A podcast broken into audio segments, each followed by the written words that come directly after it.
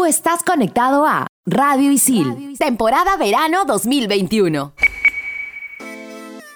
Nuestro invitado de hoy es una gran figura del rock nacional, un cantante con un estilo de otro tiempo pero más presente que nunca. Le gusta indagar en la historia y tiene su lugar en ella, siempre a su modo, rebelde e inconforme. Ahora se dedica a hacer tocadas virtuales junto a sus gatos y siempre lleva consigo un reloj de David Bowie.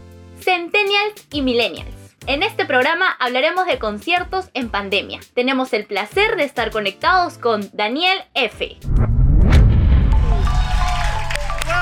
Aquí compartimos con gente que sabe. Cualquier cantidad de información. Su palabra pesa. Quiere más vacunas, pónganse en la fila. Y lo mejor de todo, con muchas ganas de conversar.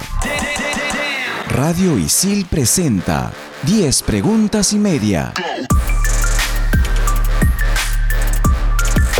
10 preguntas y media.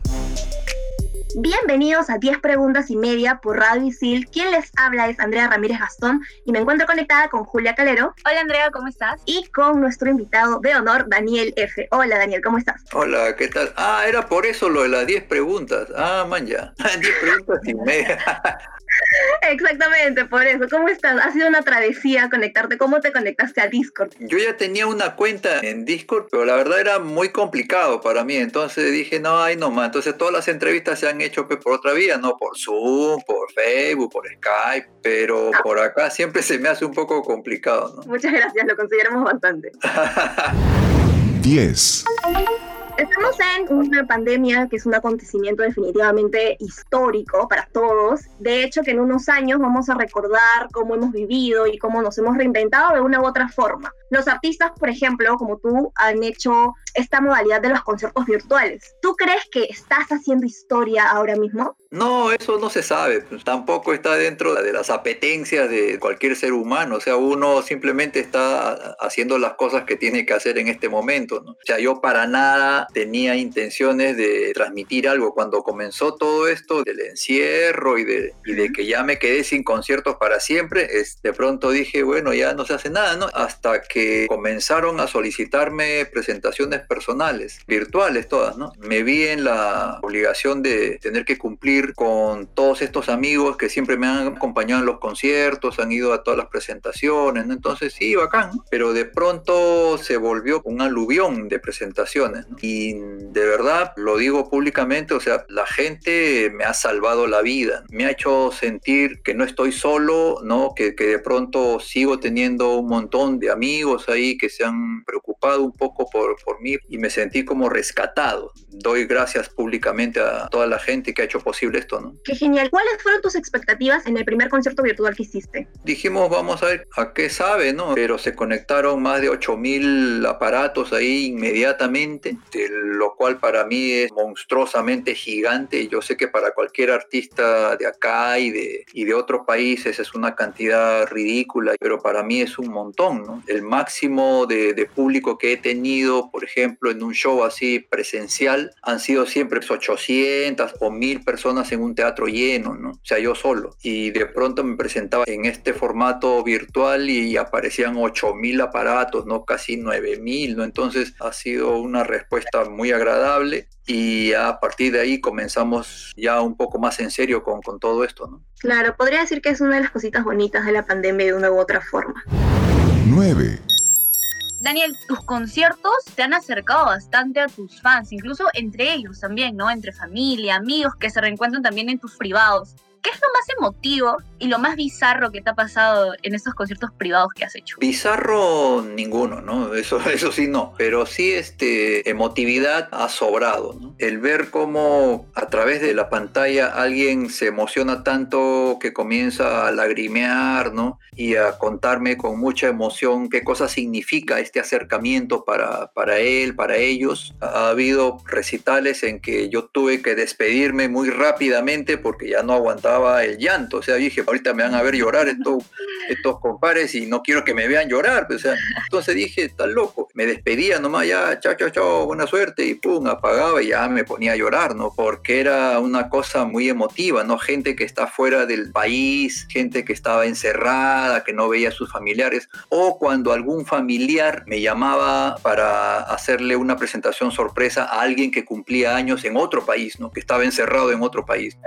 Eh, han sido experiencias fantásticas, de verdad. Qué bueno. Y, por cierto, ¿cuáles son las canciones favoritas que te piden los fans en los privados? Hay una canción que sí se ha repetido con bastante continuidad, eh, que es Distancias, ¿no? Que es justamente una canción donde, como dice el título, ha sido una de las grandes barreras, uno de los grandes enojos que nos ha dado esta pandemia, este encierro, ¿no? O sea, por ejemplo, a mis hermanos yo no los veo desde el inicio de la pandemia, ¿no? Desde febrero, marzo ya no los veo, Entonces no voy a poder abrazarlos hasta el 2022, fines del 2021, no se sabe. Esa distancia es lo que ha sido uno de los monstruos más salvajes que nos han rodeado en este encierro. Entonces esa canción es la que más me han pedido durante todos estos meses.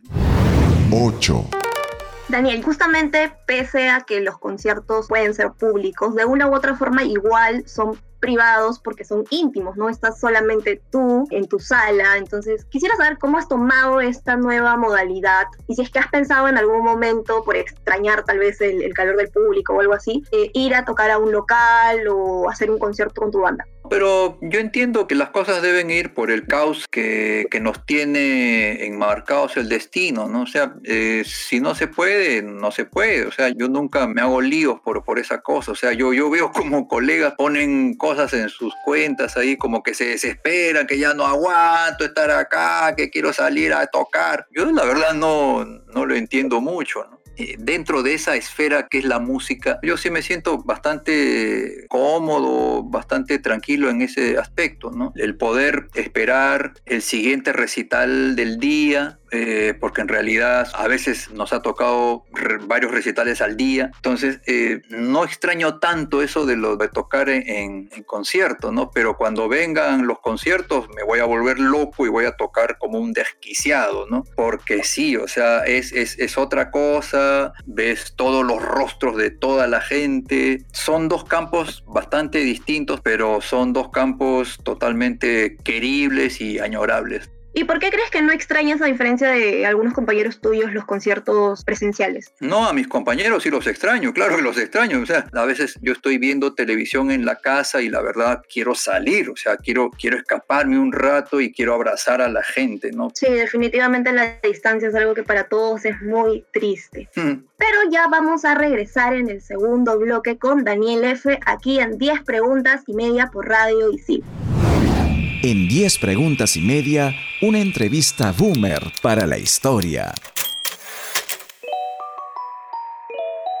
En marzo de 1966, la periodista Maureen Clive entrevistó a los Beatles para el periódico británico London Evening Standard en la serie Cómo vive un Beatle donde el cantante John Lennon dijo la famosa o infame frase Bigger than Jesus o más populares que Jesús en referencia a la decadencia del cristianismo en el Reino Unido y la gran popularidad de la banda en ese entonces.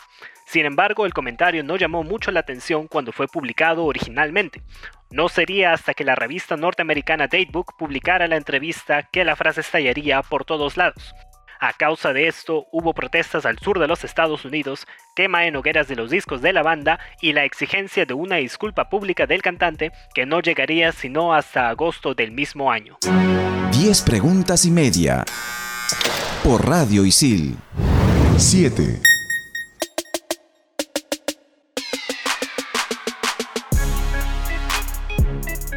Daniel, en cuanto a tus conciertos que das presencialmente, de hecho que es muy satisfactorio la manera en que todos tus fans corean tus canciones, lloran con tus canciones, sienten las letras. Y ahora que todo está así, ¿no? Remotamente, ¿cómo es que tú asimilas la falta de, de este rugido? Lo que pasa es que yo comencé cantando en la calle. Entonces, cuando uno canta en la calle, este, nadie te aplaude. Y por ahí dos, tres curiosos se paraban, miraban y se iban y no me decían nada. Y yo pensé que mi vida iba a ser así, o sea, que solamente solamente iba a cantar para tres personas en la calle, o sea, nunca iba a saber qué cosa es eh, que la gente coree tus canciones o que diga tu nombre, ¿no? Entonces, cantar para un celular, ¿no? Para un dispositivo, no me descuadra tanto, ¿no? Entonces simplemente termino de cantar, digo el siguiente relato, cuento alguna anécdota y sigo cantando. Lo que sí extraño más bien en vez de los aplausos son las risas, ¿no?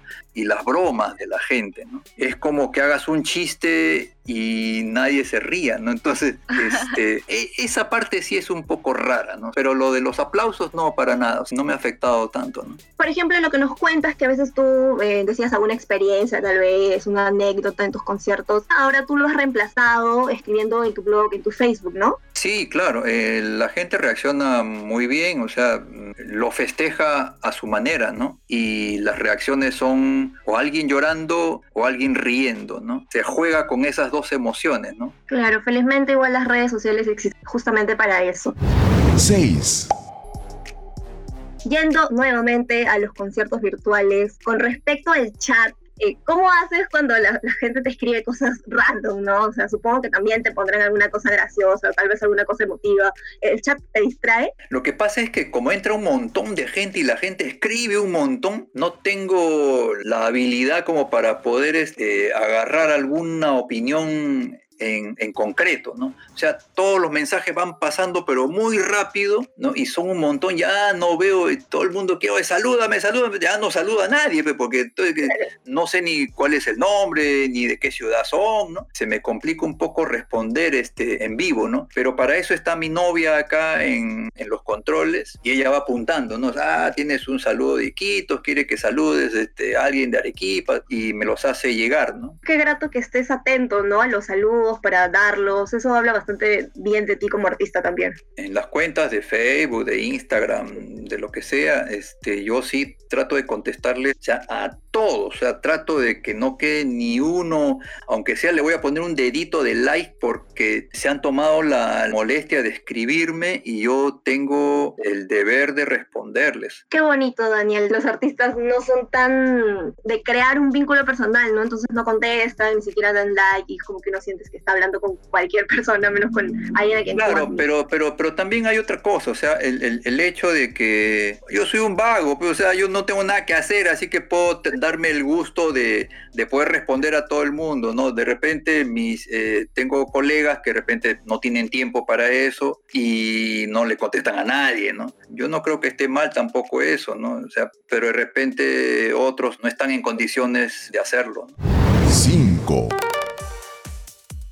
creo que la música en, estos tiempos ha cumplido un rol muy importante en realidad, a tratar de ayudarnos a mantenernos cuerdos, si se podría decir así. ¿Tú consideras que la música ha sido como un tipo salvavidas para, para las personas? No, la música es salvavidas todo el tiempo. Desde que la música es música, desde que se juntaron el viento con el río, con los derrumbes de los cerros, todo lo que dé un sonido dentro de la naturaleza, el canto de los pájaros, desde que la música nace eh, ha sido importante. O sea, de hecho es un salvavidas, es un refugio, eh, es un amigo, es una amiga, ¿no? y eso es totalmente comprobable y es, y es totalmente cierto. Toda manifestación artística, toda expresión personal, eh, toda expresión que sale del alma, este, de hecho, va a tener una explosión en algún lado. ¿no? Yo intenté suicidarme un par de veces, eso ya lo he contado en muchas oportunidades, y siempre la música estaba ahí para, para salvarme. ¿no? O sea, dentro de, de, mi vida, que en un inicio fue bastante dura y, caótica, yo pensaba que la solución era simplemente matarse. ¿no? Pero por ahí apareció la literatura, apareció la historia, apareció la música, ¿no? que, que fueron anclas, fueron puntos donde uno podía encontrarle un sentido a todo esto, ¿no? O sea, ¿para qué estamos en este planeta? ¿Por qué tengo que aguantar tantas humillaciones, tanto, tanta hostilidad, ¿no? Este, y de pronto aparecen los escritores, aparece la gente haciendo películas, ¿no? Aparece la poesía en mi camino, aparece la música. Entonces ya tienes un refugio y ya encuentras este, gente que también piensa como tú un poco, ¿no? ¿No? Que cree en las mismas cosas, se disgusta con los mismos elementos. En definitiva, en realidad la música es como una medicina y lo digo yo porque sí me ha funcionado mucho en, en este confinamiento que fue muy difícil realmente para todos. He escuchado mucha música incluso que no la escuchaba antes. Hmm. Y de verdad encuentras ese, ese lazo que de repente no lo encontrabas ni en el barrio, ni en tu familia, ¿no? Y por ahí aparece esto que te salva, ¿no? 4. En estos meses, ¿qué discos te han acompañado? Toda la música de los 70s, hasta mediados de los 70s, los 60s, el rock and roll de los 50s, es la temporada que amo. Pero gracias a internet, a Spotify y todo eso, puedo escuchar las cosas que no podía escuchar cuando era adolescente, ¿no? Pero que los conocía solo por las revistas, ¿no? Y de pronto ahora sí tengo acceso a eso. Entonces es un redescubrimiento, ¿no? Y para mí eso es fantástico. En 10 preguntas y media, para que veas, escuches o leas. Si el mundo periodístico te apasiona tanto como a nosotros, necesitas ver esta película lo antes posible. Estoy hablando de Frost vs. Nixon.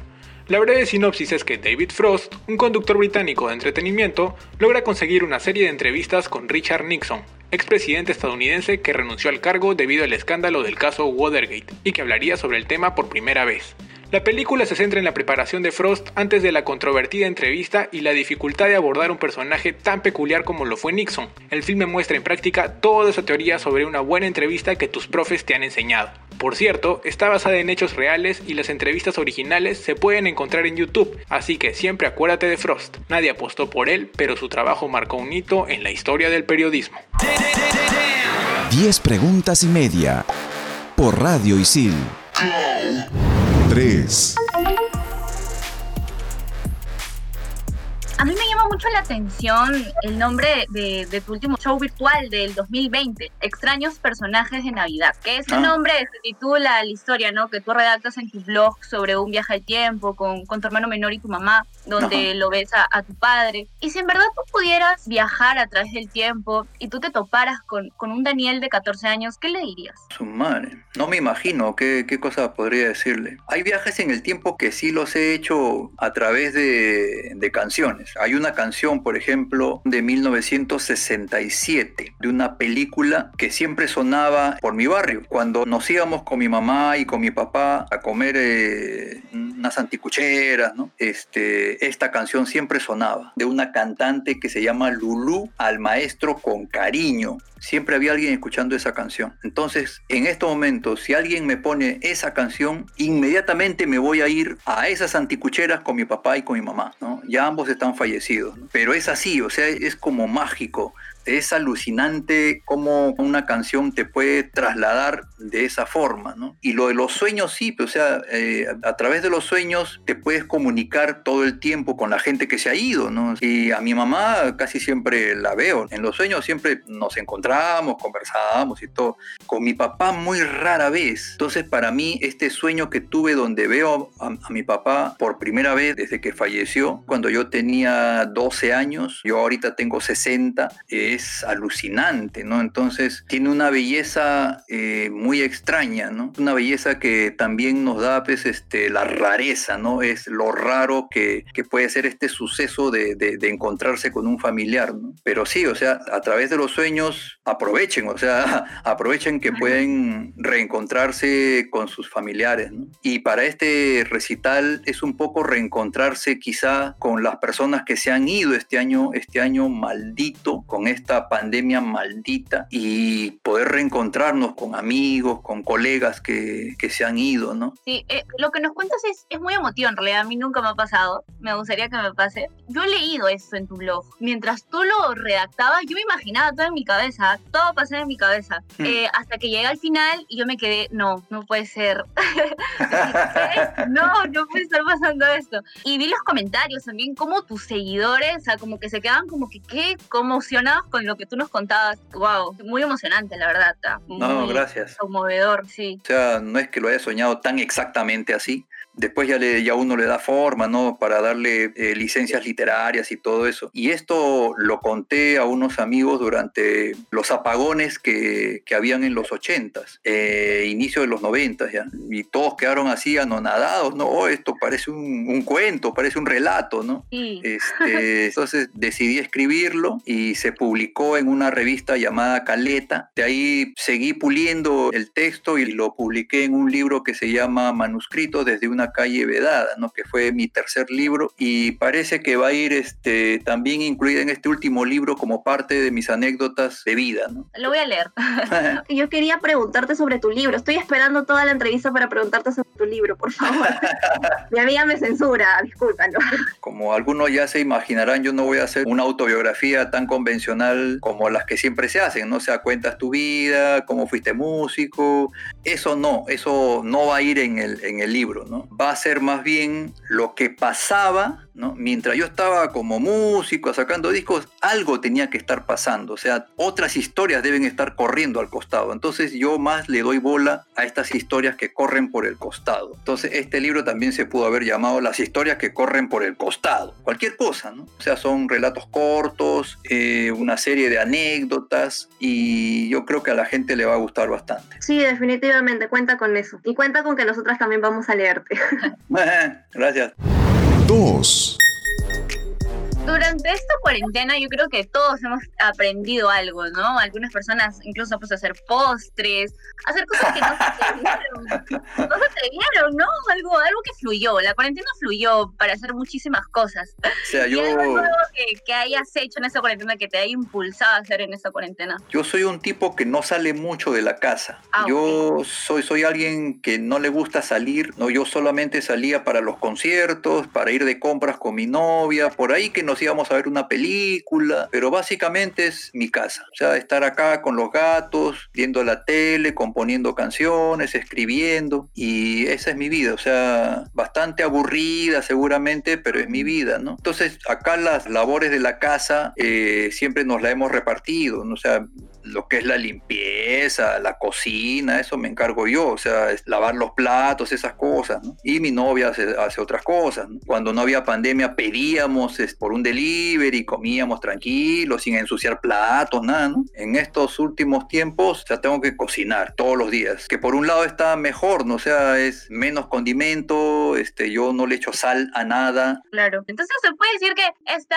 cuarentena no te afectó tanto porque tú siempre has estado en tu casa, entonces, a diferencia de otras personas que siempre salían y eran como que sí, hiperactivas, que quiero salir, que hacer entonces... Ah, sí, eso sí, yo sé de gente que se muere este, por salir, ¿no? O sea, eh, en los primeros meses al menos este, escuchábamos a los vecinos, ¿no? Cómo se desesperaban, cómo lloraban, o sea, se escuchaba gente que lloraba, ¿no? Gente que peleaba, o sea, que, que no se veían, que, que, no se escuchaba nunca antes en el edificio, acá en los edificios, y de pronto comenzó las familias a pelearse, ¿no? Entonces, la están pasando mal, ¿no? Yo lo que hacía con mi novia era solamente abrazarnos, o sea, no, no nos quedaba nada más, o sea, es desesperante escuchar todo eso, ¿no? Definitivamente yo hubiese sido una de esos vecinos llorando y discutiendo, totalmente.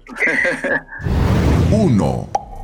Ya por último, una pregunta un poquito trivial, pero yo la quiero preguntar, así que te la voy a hacer. ¿Cuál es tu plato estrella? Con lo que tú dices, uy, con esto, Dios mío, soy yo. Ya no, ya. Yo estoy especializado en lo que yo llamo tiradito acevichado con palta tiradito acevichado porque no tiene el corte exacto de un tiradito y no tiene las cebollas que tiene que tener un, un ceviche. Eh, lo hago a mi manera, lo hago con quión, lo hago con apio, pongo tomate y cuando se los he hecho probar eso a algunos amigos antes de la pandemia y todo, me decían que estaba bueno, ¿no? Entonces comencé a hacer eso. Y lo otro es que es un plato bastante saludable, pues, o sea, es, es este pescado con poco condimento, yo no le echo mucho condimento ni nada. Y mi novia me lo agradece mucho porque guarda la línea y todo eso, ¿no? Claro. Habrá que copiarnos entonces y utilizar. Eh... tus, tips culinarios, tus tips culinarios. Muchas gracias, Daniel. Ojalá que hayas disfrutado tanto como nosotras esta entrevista y espero que, que nos podamos juntar en algún momento en una entrevista presencial, quién sabe. Ojalá sí, porque yo estoy acá escuchando voces nomás a los costados, pese a que me estuvieran hablando ahí los locos. Sí, ojalá, muchísimas gracias por estar aquí, espero que te hayas divertido. Sí, claro, gracias más bien a ustedes por la buena onda, chévere. Chao. Chao. Qué cool y también qué inspirador que Daniel, pese que al comienzo pensó que ya todo se había terminado, por decirlo así, luego se haya atrevido a reinventarse y espero de verdad que muchísimos más artistas se sumen a este modo de reinvención como Daniel. Me sentí cómoda, Daniel también, hablamos de muchos puntos, sus proyectos. Hemos estado corazón abierto literalmente. Y eso ha sido todo por 10 preguntas y media aquí por Radio Isil. ¿Bad Bunny o Tongo? Ah, Tongo, ¿Fantasmas o extraterrestres? Ah, fantasma. ¿Matrimonio o Servina Cuy? Ah, su, está buena esa. ¿San Martín o Bolívar? Alas, me quedo con San Martín. ¿Condorito o Mafalda? Mafalda. Ya, ahora sí me fui o todavía no me voy. Listo. Tú estás conectado a Radio Isil, temporada verano 2021.